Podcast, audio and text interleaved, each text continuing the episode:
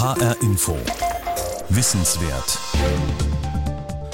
2017 soll das Jahr Afrikas sein. Es ist ein Schwerpunkt von Kanzlerin Angela Merkels G20-Vorsitz beim Gipfel in Hamburg. Und hier in Hessen sitzen die größten Player der Entwicklungshilfebranche, die Kreditanstalt für Wiederaufbau in Frankfurt mit der KfW Entwicklungsbank und die Deutsche Gesellschaft für internationale Zusammenarbeit kurz GIZ in Eschborn. Herzlich willkommen zu HR Info Wissenswert. Mein Name ist Daniel Sulzmann. HR Info. Wissenswert. Im ersten Teil unseres Schwerpunkts über die Entwicklungszusammenarbeit fragen wir, wie wird diese Zusammenarbeit mit den Ländern Afrikas hier organisiert? Wie funktioniert Entwicklungshilfe? Bedeutet das von Hessen aus die Welt retten? Stefan Ehlert über die Mission Fluchtursachenvermeidung.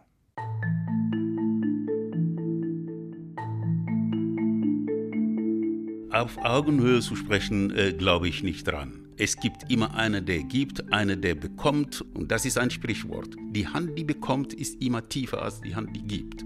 Er klingt leicht desillusioniert. Professor Mamadou Diawara, Ethnologe. Ich besuche den Migrationsforscher in seinem Büro in der Frankfurter Goethe-Universität, um mehr herauszufinden über Entwicklungszusammenarbeit. Kann sie etwas dazu beitragen, dass Menschen nicht aus Afrika auswandern? Diawara stammt selbst aus Mali, er winkt ab. Es tut mir leid. Nee, Hilfe, die seit 60 Jahren dauert. Also man darf sich Fragen stellen. Also wenn ich jemandem helfe seit 60 Jahren, dass es nicht weitergeht, dann frage ich mich einfach, was einfach los ist. Was geschieht mit dem Beistand, den Deutschland ärmeren Staaten leistet? Wer sind die Entscheider? Was die Kriterien? Wer sind die Veränderungsmanager, die Menschen hinter den Kulissen der Hilfsindustrie? Man findet sie vor allem auch in Hessen. Hier sitzen die ganz Großen der Branche, darunter die Gesellschaft für internationale Zusammenarbeit GIZ in Eschborn, die mitwächst mit der Bedeutung ihres Auftrags. Fakten über die GIZ. Einer der größten Entwicklungsdienstleister weltweit, zuständig für technische Zusammenarbeit. Leistungen von Regierungsberatung in Ministerien bis zu Seminaren für Kleinbauern in Afrika. Schwerpunkte Wirtschafts- und Beschäftigungsförderung, Energie, Umwelt, Frieden. Geschäftsvolumen 2,1 Milliarden Euro 2015. 17.300 Mitarbeiter, davon zwei Drittel keine Deutschen, sondern nationales Personal in den Partnerländern.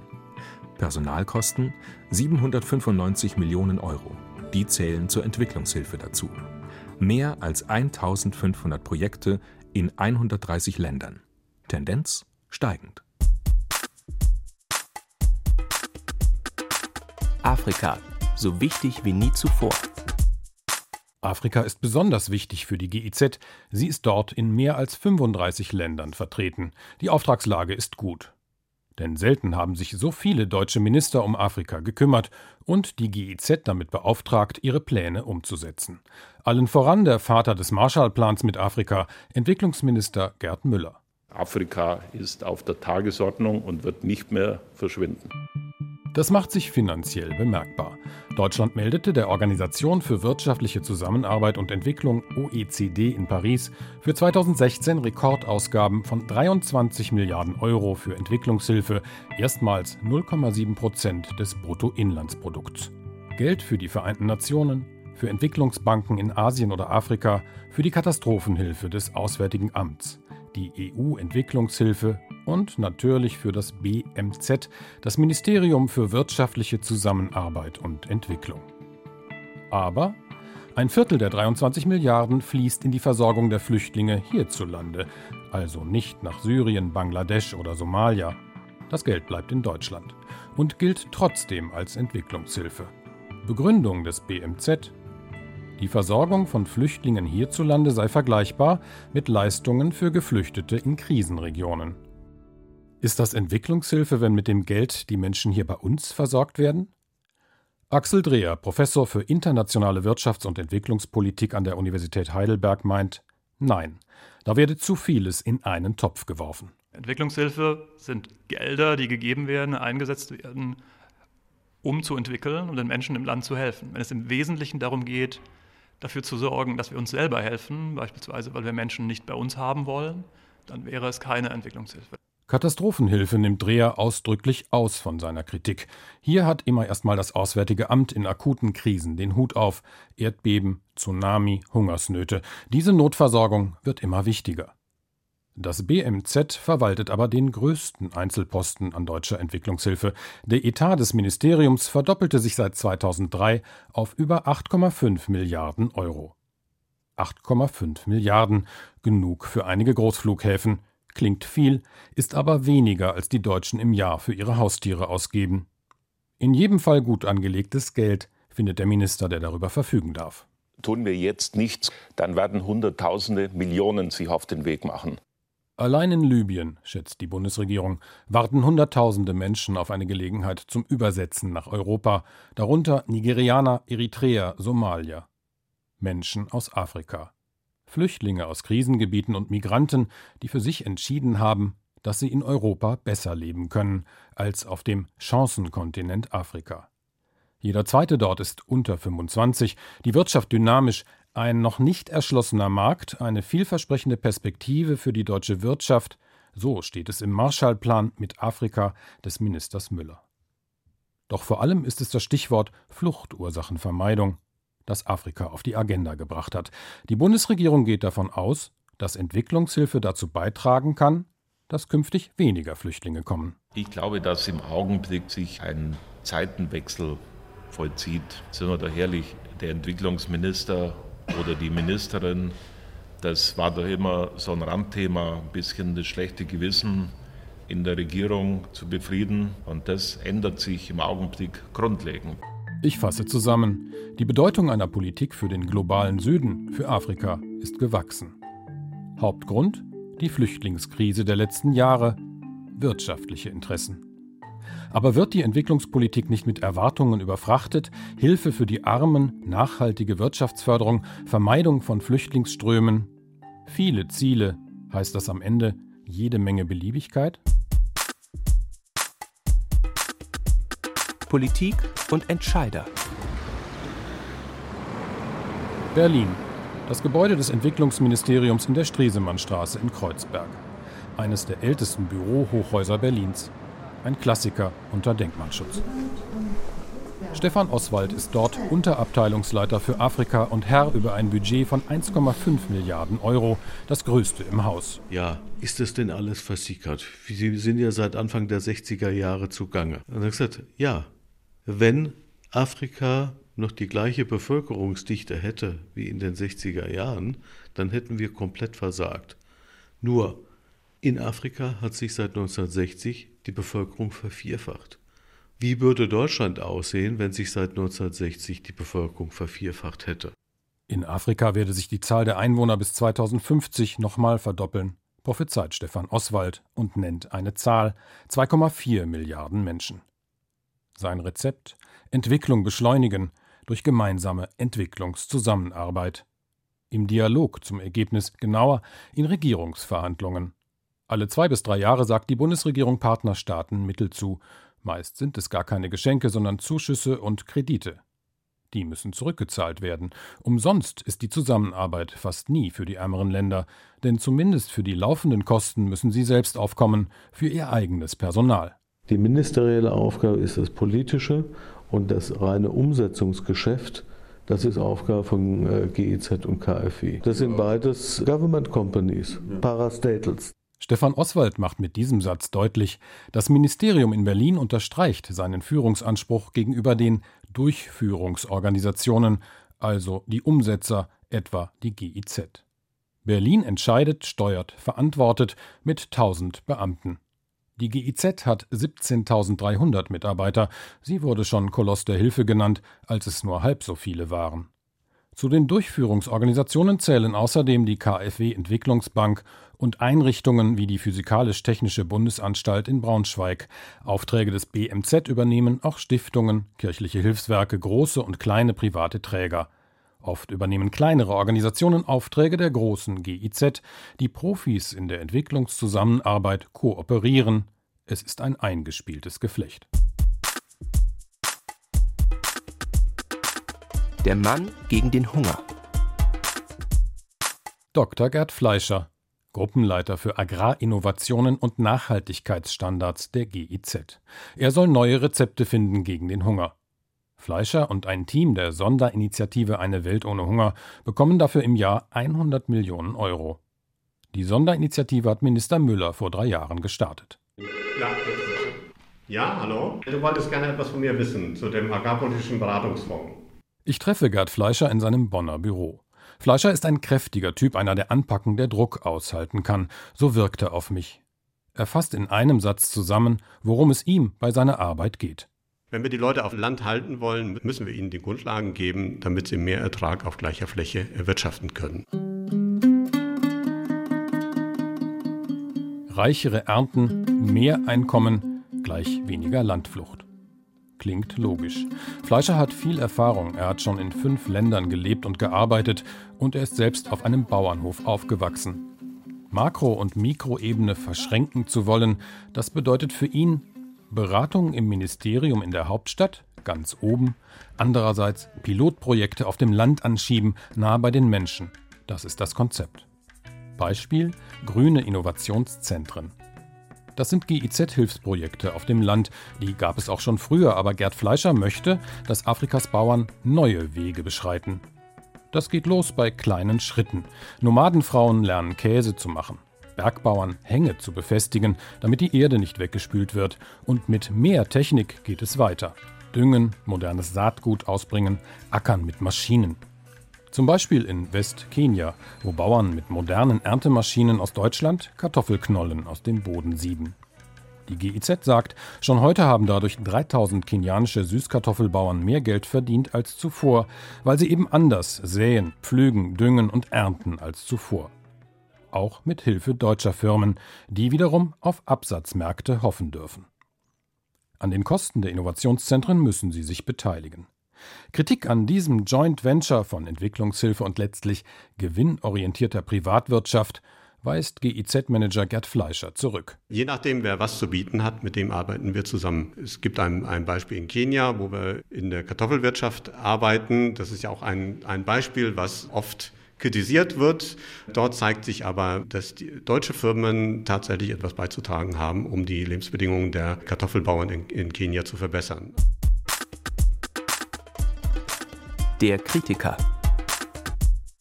Sie wollen mir nicht sagen, dass die kleinen Bäuerinnen und Bauern in der Lage sind, von heute auf morgen auf deutsche Maschinen umzusteigen. Boniface Mabanza, Theologe aus dem Kongo. Der Vertreter der kirchlichen Arbeitsstelle Südliches Afrika in Heidelberg gehört zu den Gegnern der Strategie von Gerd Fleischer. Das Prinzip Trecker statt Hacke, sagt Mabanza, sei keine Lösung. Das ist sozusagen auch eine Art Unterstützung der Exportorientiertheit Deutschlands. Mit oder ohne deutsche Exporte, für Gerd Fleischer zählt das Ergebnis. Wenn die Bauern Überschüsse ernten, können sie die weiter verarbeiten und verkaufen, so entstehen Jobs. Das ist die Hoffnung. Für mich klingt die Strategie der GIZ einleuchtend, aber aus der Wissenschaft gibt es skeptische Stimmen, etwa die von Stefan Siebert. Stefan Siebert berechnet am Institut für Nutzpflanzenwissenschaften und Ressourcenschutz in Bonn Szenarien zur Frage, wie wird sich die Welt künftig ernähren? Von ihm möchte ich wissen, ist modernes Saatgut die Lösung? Sein Institut macht dazu eine Langzeitstudie seit mehr als 100 Jahren. Ergebnis? Selbst wenn wir das modernste Saatgut haben, können wir die Erträge nur gering oder gar nicht erhöhen, äh, wenn nicht die anderen Rahmenbedingungen auch geeignet sind. Das heißt Wasserversorgung, Versorgung mit Nährstoffen. Und da sieht Ressourcenforscher Siebert langfristig ein Problem. Phosphat für Kunstdünger wird knapp. Ein Ersatz ist nicht in Sicht. Organisationen wie Oxfam und Brot für die Welt warnen zudem vor Saatgutkartellen. Die könnten die Bauern abhängig machen. Denn nur noch eine Handvoll internationaler Konzerne beherrscht große Teile des Marktes. Ich stelle fest, Entwicklungszusammenarbeit ist ein kompliziertes Geschäft, in dem Gerd Fleischer und seine Kollegen viele Faktoren berücksichtigen müssen. Die Frage der Nachhaltigkeit, die Wünsche der Menschen in den Partnerländern, die der Regierungen, konkrete Zielvorgaben und die Launen der Politik, denn am Ende entscheidet Berlin. Opposition und Regierung streiten über die Wirksamkeit der Maßnahmen. Uwe Kekeritz, der entwicklungspolitische Sprecher der Grünen im Bundestag, klagt in seinem Büro unter den Linden in Berlin, ausgerechnet bei Entwicklungsminister Müllers Sonderinitiative Eine Welt ohne Hunger. Da sei viel Geld ausgegeben worden, ohne ausreichenden Planungsvorlauf. Ich war in einigen Ländern, die Botschafter haben mir gesagt, jetzt kriegen wir plötzlich 20 Millionen, 25 Millionen und sollen diese dann umsetzen in irgendwelche Projekte, die mit Hunger und Wertschöpfungskette zu tun haben. Da kommt natürlich Wasser, Gesundheit, Arbeitsplätze, alles dazu. Aber Sie müssen sich mal vorstellen, Sie sind mit einem kleinen Team in irgendeinem Land und dann haben Sie plötzlich Millionen, die Sie umsetzen müssen. Das ist ja nicht eine Sache, die Sie von heute auf morgen tun können. Die Fristen seien extrem kurz gewesen, um das viele Geld unterzubringen. 2016 dann das Gegenteil. Es fehlten hunderte Millionen Euro im Entwicklungsetat, weil zu viele Ausgaben anstanden. Bereits zugesagte Projekte sollen vertagt, ganze Staaten vertröstet worden sein, berichten Insider. Der Bundestag bewilligte zusätzliche Mittel. Der Bundesrechnungshof in Bonn will diese Vorgänge jetzt prüfen. Der Mann für Nordafrika.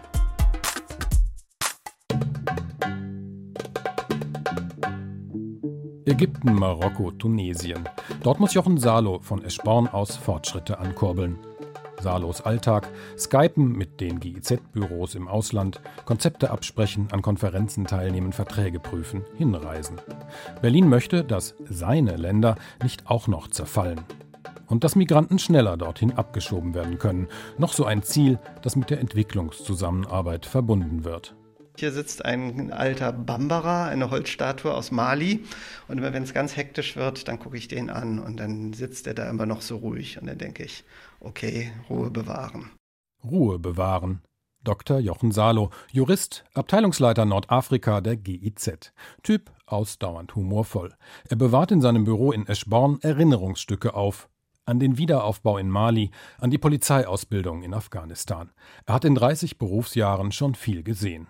Jetzt ist Nordafrika wichtig. Arabischer Frühling, Silvesterübergriffe in Köln, der Terroranschlag von Berlin Anis Amri, der nicht abgeschoben wurde. Auch für Nordafrika gibt es eine Sonderinitiative der Bundesregierung und Jochen Salo muss sie mit seinen Kollegen umsetzen. Sein Budget 100 Millionen Euro im Jahr, 150 entsandte Mitarbeiter, mehr als 2000 nationale Fachkräfte in den Ländern. Ihr Auftrag vor allem Jobs schaffen. Das ist der Schwerpunkt unserer Tätigkeit in Nordafrika. Es geht darum, den Menschen Arbeit zu verschaffen, sie zu qualifizieren für Arbeit oder sie auch konkret in Arbeitsplätze zu vermitteln. Denn wir sagen, wenn Menschen vor Ort Arbeit finden, ist der Druck illegal zu migrieren geringer. Zu Jochen Salos Aufgaben gehört das Migrationsmanagement in Nordafrika. Damit meint er mehr als Polizeitraining und Grenzsicherung. Für ihn, das sagt er mehrfach in unserem einstündigen Gespräch, ist Beschäftigungsförderung das beste Mittel, um den Migrationsdruck zu verringern. Jochen Salo kann, wie er sagt, auf Erfolge der deutschen Hilfe verweisen. 2010 bis 2015 habe die GIZ mit ihren Partnern 200.000 Menschen in Nordafrika in Lohn und Brot gebracht. Jetzt sollen in wenigen Jahren nochmal 130.000 dazukommen. Große Zahlen, großer Anspruch, in einem schwierigen Umfeld. Hohe Arbeitslosigkeit, soziale Unruhen drohen. Schon heute demonstrieren Menschen im Maghreb gegen die Jobmisere. Im Auftrag der Bundesregierung baut die GIZ jetzt zusätzlich Beratungszentren für Jobs, Migration und Reintegration auf. Reintegration für Rückkehrer. Wohl ein Entgegenkommen dafür, dass die Länder sich bereit erklärt haben, Landsleute schneller zurückzunehmen. Die Besucher der Zentren erfahren, wie sie legal nach Deutschland kommen können. Und sie kriegen praktische Tipps für die Jobsuche daheim. Wie schreibe ich einen Lebenslauf? Wie baue ich einen seriösen Geschäftsplan auf? Die Rückkehrer aus Deutschland, die stehen nicht so sehr im Fokus dieser Anlaufstellen, erklärt mir Jochen Salo. Würden wir das machen, würden wir eine absolute Sogwirkung ja natürlich initiieren. Also wenn wir ein Programm machen würden, wo wir sagen, Voraussetzung ist, dass man in Deutschland gewesen ist und jetzt zurückkommt und dann dürft ihr hier an einem Existenzgründungsprogramm mitmachen oder dann könnt ihr an Qualifizierungsmaßnahmen teilnehmen. Das gibt es nicht und das wäre auch entwicklungspolitisch sinnlos und das machen wir auch nicht. Wer ist die Klientel einer solchen Beratungsstelle? Mein Kollege Jens Borchers aus dem ARD-Studio Rabatt hat sich vor kurzem die erste in Tunesien angesehen. Ich finde das durchaus sinnvoll, dass man so eine Beratung anbietet, aber es gibt natürlich ganz praktische Schwierigkeiten, denn wer kann beispielsweise aus dem armen Süden Tunesiens in die Hauptstadt Tunis kommen, um sich dort beraten zu lassen? Das kostet die meisten Arbeitslosen zu viel Geld. Und Hilfe bei der Suche nach Arbeit ist zwar gut, das Problem besteht nur darin, dass es kaum Jobs in Tunesien gibt. Worauf die Menschen hoffen ist, dass sie vielleicht Tipps und konkrete Hilfen für eine Ausbildung oder für eine Weiterbildung in Tunesien bekommen, und das wäre ja auch schon etwas. Zurück nach Eschborn zu Jochen Salo, dem Migrationsmanager der GIZ, der auf Entwicklung hofft. Das ist seine Mission. Und der andeutet, dass er nicht so viel davon hält, nur auf höhere Zäune zu setzen. Ich glaube auch nicht, dass man nur durch äh, polizeiliche Maßnahmen oder Grenzschutz oder Schließen der Grenzen, dass man damit die, die Flucht äh, nachhaltig beenden kann, sondern es wird immer ein Zusammenspiel sein von Perspektiven im Land schaffen und sicherlich auch irgendwie dieses Türchen legale Migration, auch das äh, zu nutzen. Über dieses Türchen legale Migration gibt mir Jochen Salo zum Abschied mit auf den Weg, sollten wir alle in Zukunft verstärkt nachdenken. Einreise in die EU erleichtern? Das Tor weiter öffnen? Den Rat habe ich schon mal gehört von afrikanischen Politikern, die auf Visaerleichterungen für ihre Bürger hoffen, aber auch von ernstzunehmenden Ökonomen. Laut Weltbank haben Migranten allein im vergangenen Jahr 400 Milliarden Euro in die Heimat überwiesen, dreimal mehr als die weltweite Entwicklungshilfe. Migrationsforscher wie der Frankfurter Ethnologe Mamadou Diawara glauben deshalb, gerade Migranten bei uns beschleunigen die Entwicklung in den ärmeren Ländern des Südens. Das ist ja definitiv klar. Äh, wir wissen ja, dass diese sogenannten Remittances äh, sind ja eben das meiste Geld, das überwiesen wird. Wir wissen ja, dass Migranten diejenigen, die sind richtig der Motor dieser Investition zu Hause. Es braucht auf jeden Fall viele Motoren, damit die wirtschaftliche Entwicklung in Afrika Schritt halten kann mit den Bedürfnissen der Menschen. Die Manager der GIZ, die ich kennengelernt habe, verstehen sich als einer dieser Motoren. Nicht als Retter und nicht als Helfer, als Förderer, Partner. Halten wir am Ende fest, so ziemlich alle Gesprächspartner stimmten in einem Punkt überein. Entwicklungszusammenarbeit braucht einen langen Atem. Als Instrument gegen Flucht und Migration wird sie möglicherweise überschätzt. Gegen die illegale und oft tödliche Flucht übers Mittelmeer hilft vielleicht auch ein anderes Instrument. Mehr legale Einwanderung. Doch jetzt im Bundestagswahlkampf will das keiner hören. Es bleibt das Ziel Fluchtursachenvermeidung. Tun wir jetzt nichts, dann werden Hunderttausende, Millionen sich auf den Weg machen.